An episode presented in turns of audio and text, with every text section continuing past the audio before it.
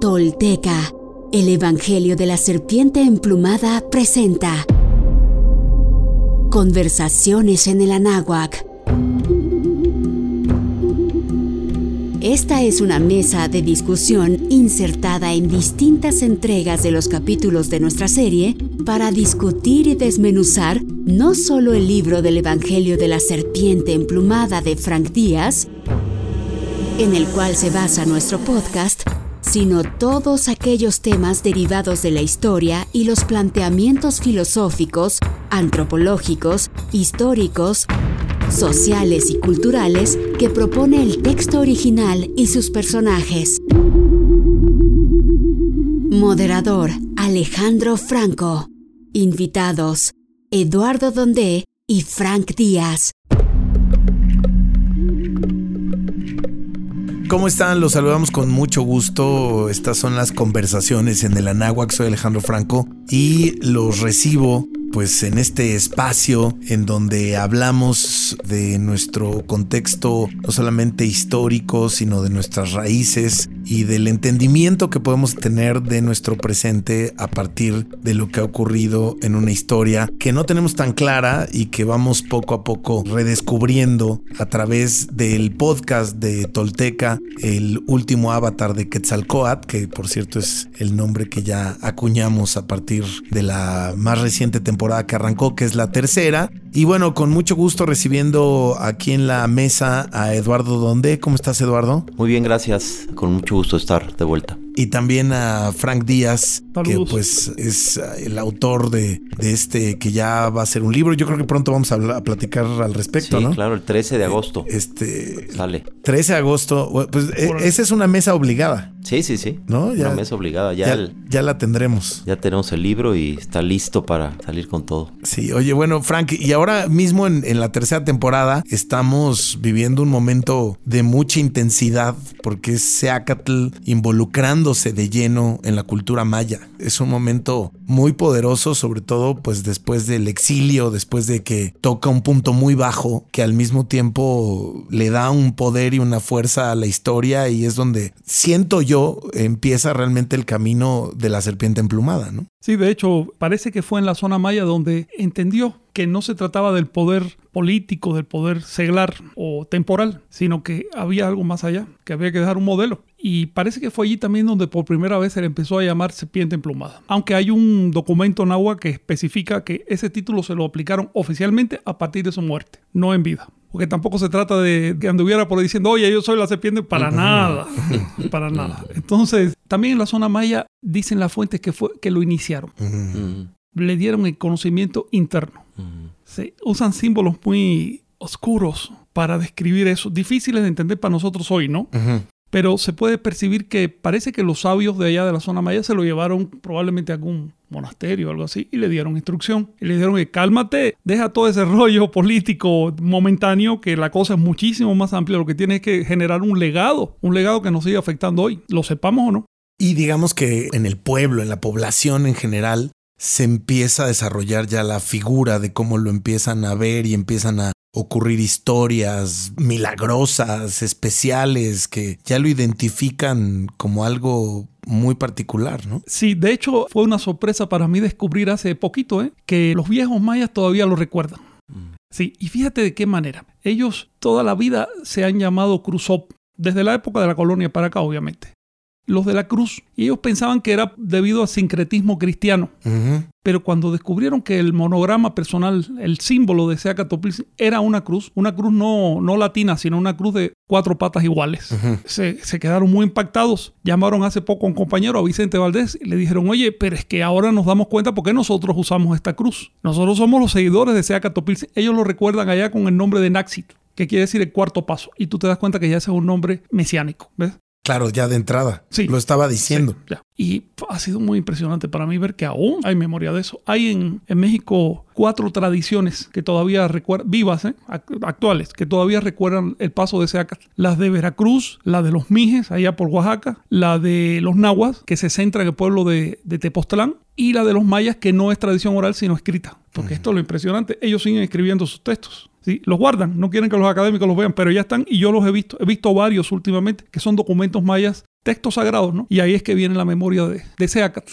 Yo sé que para ti, Eduardo, porque lo hemos platicado, es un momento muy especial, ¿no? Eh, Cuando deja Tula y cuando emprende este camino y se encuentra con los mayas, porque también empieza un momento de iluminación, un momento muy diferente a lo que podíamos haber visto en la historia de Zacatl hasta este punto en particular donde vamos en el podcast. Sí, realmente yo creo que toda esa salida, todo lo que le sucede en Tula, esa caída aparente, ¿no? A la oscuridad, y esa salida y caminar hasta la zona maya, encontrar en la zona maya que lo reconocen, ¿no? Porque identifican quién es. Y lo que empieza a suceder ahí claramente se ve que ya avanzó mucho del estadista con alto nivel de conciencia en Tula a ya empezar a dar los pasos a, transformarse en un avatar, ¿no? Como lo podríamos llamar. Y en algunos momentos en la propia historia se ven ya manifestaciones de ello, como ese gran momento en donde viene la guerra, ¿no?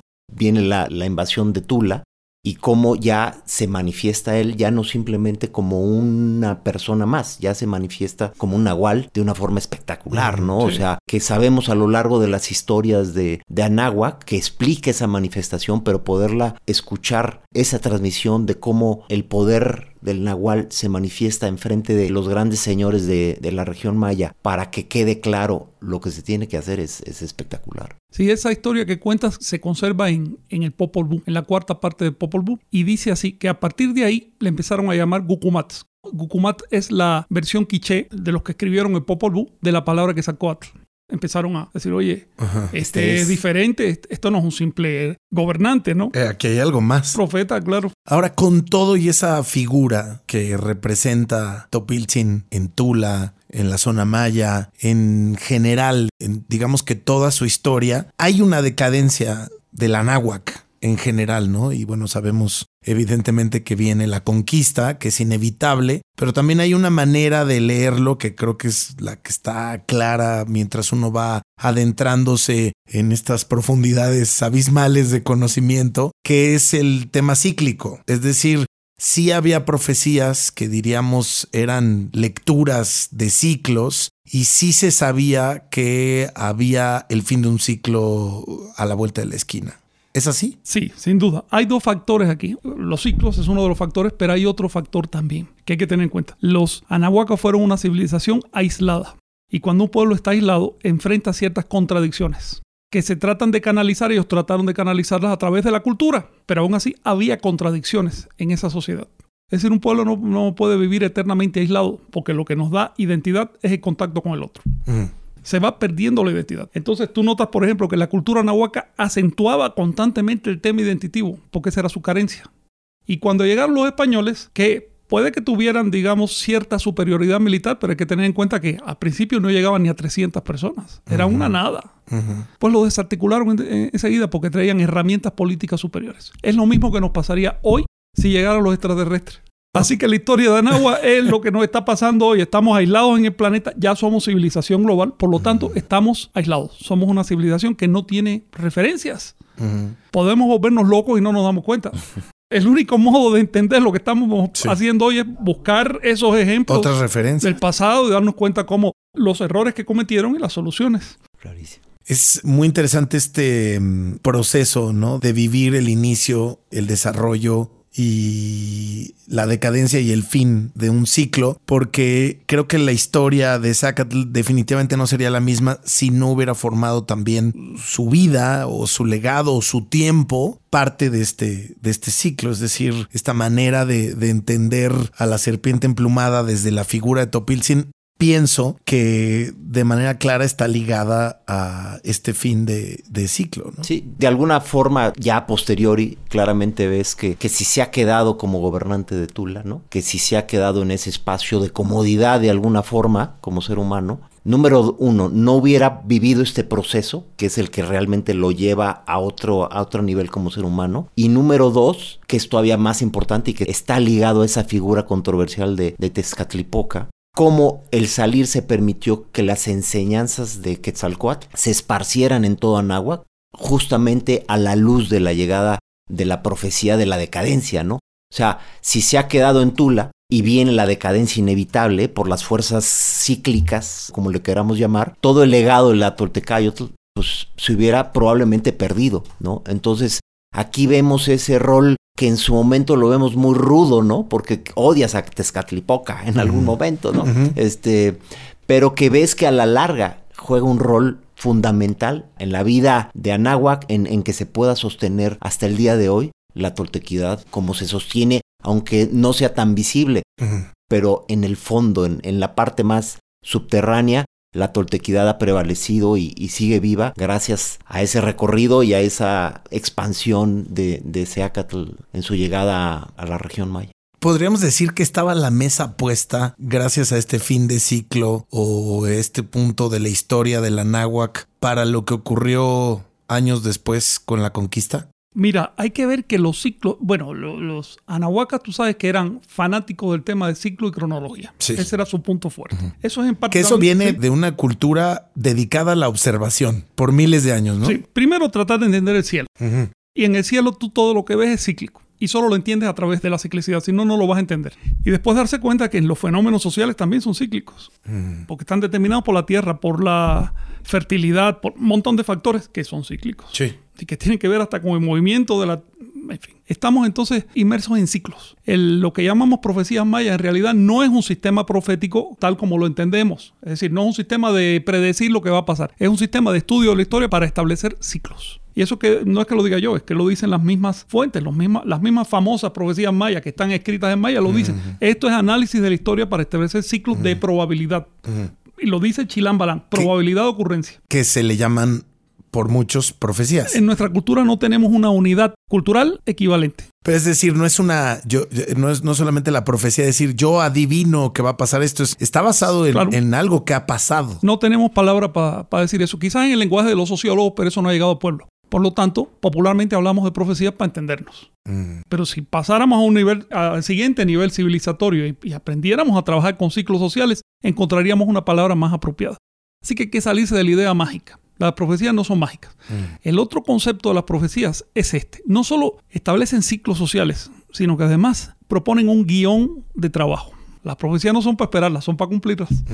Esto entonces es, digamos que el camino que se estaba siguiendo en este punto de la historia, donde vamos, por ejemplo, en el podcast con Seacatl, pues justamente parece que entonces ya es parte de ese guion, de esa escaleta, ¿no? Digamos. Un personaje como Seacatl Pilsin, pero además mucha gente en su época, ¿eh? profetas, los líderes, sabían esto que estamos hablando, lo sabían muy bien. Sabían que hay que conducir la atención social para evitar males mayores. No puedes evitar sufrimiento en un parto, pero puedes evitar males mayores.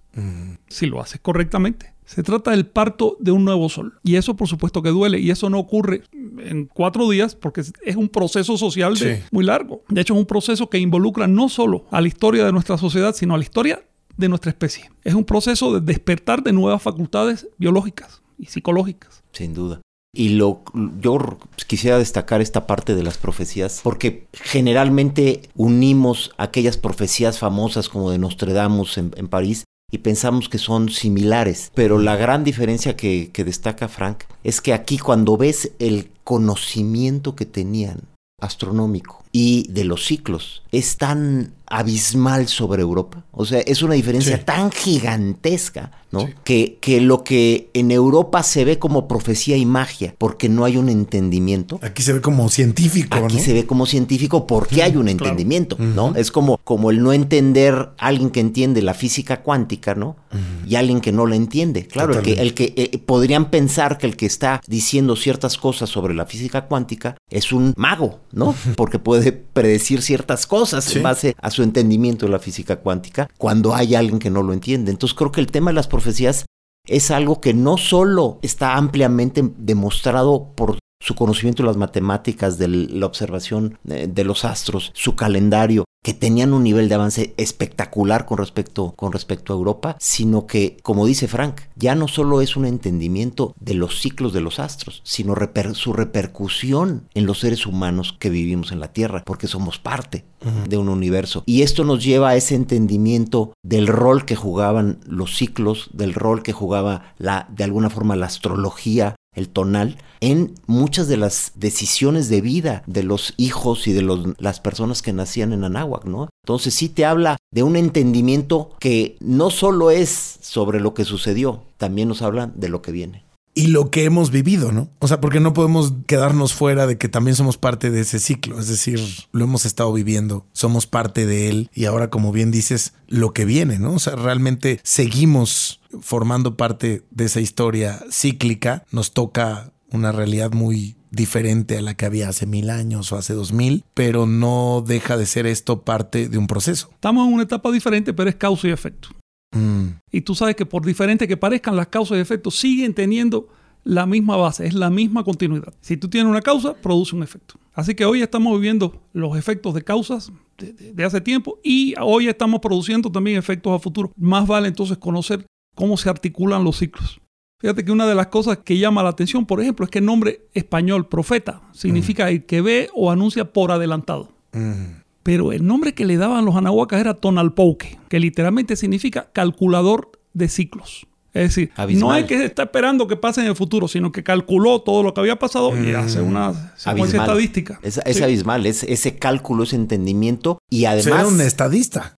Es análisis estadístico de la historia Ajá, y de comportamiento y de también de, la comportamiento, porque ligaban, ¿no? Sí. Podían ligar los movimientos astronómicos Claro. en todos los ciclos con los movimientos sociales, porque además Claro. evidentemente podían determinar qué iba a pasar en términos de clima, ¿no? Todo ese conocimiento sobre lo que iba a suceder y claro que todo eso tiene un impacto sobre una sociedad. Entonces creo que tenían tantos elementos para ver lo que hoy creemos que es alguien que adivina un futuro y ellos ver algo que es un ciclo en base a una serie de causas y efectos, como dice Frank. Solo así puedes explicar que hayan sobrevivido milenios con un nivel civilizatorio y en condiciones de aislamiento. Si tú buscas en el viejo mundo no vas a ver ninguna civilización que haya podido sobrevivir en aislamiento. Hubo muchos pueblos que intentaron civilizar, pero como estaban aislados no pasaron de dos, tres siglos de experimento. Pero lo que pasó en Mesoamérica y también en Perú fueron milenios y milenios de proceso. Eso no se puede hacer sin un entendimiento profundo de lo que está pasando. Por eso, el entendimiento de los, mesoamericanos de los ciclos nos concierne hoy, porque ellos nos previeron. Vamos a dejarlo ahí, si les parece bien, en esta conversación y retomamos para la que sigue, porque el tema es amplio, interesante, pero además nos concierne en nuestra actualidad. No solamente es voltear a ver nuestra historia y entender nuestras raíces y el pasado, etcétera, sino entender que somos parte de este ciclo y que hoy en día, pues también estamos en nuestra propia realidad y nuestro propio momento. Así que les agradezco mucho. Gracias, Frank. Gracias a ti. Frank Díaz, Eduardo Donde, Mucho gracias gusto Eduardo. estar aquí con ustedes. Bueno, y les recomendamos seguir escuchando el podcast. Recuerden suscribirse en su plataforma favorita y nosotros continuamos en la próxima conversación en el Anáhuac. Soy Alejandro Franco, gracias. Tolteca, el Evangelio de la Serpiente Emplumada presenta Conversaciones en el Anáhuac. Esta es una mesa de discusión insertada en distintas entregas de los capítulos de nuestra serie para discutir y desmenuzar no solo el libro del Evangelio de la Serpiente Emplumada de Frank Díaz, en el cual se basa nuestro podcast, sino todos aquellos temas derivados de la historia y los planteamientos filosóficos, antropológicos, históricos, sociales y culturales que propone el texto original y sus personajes.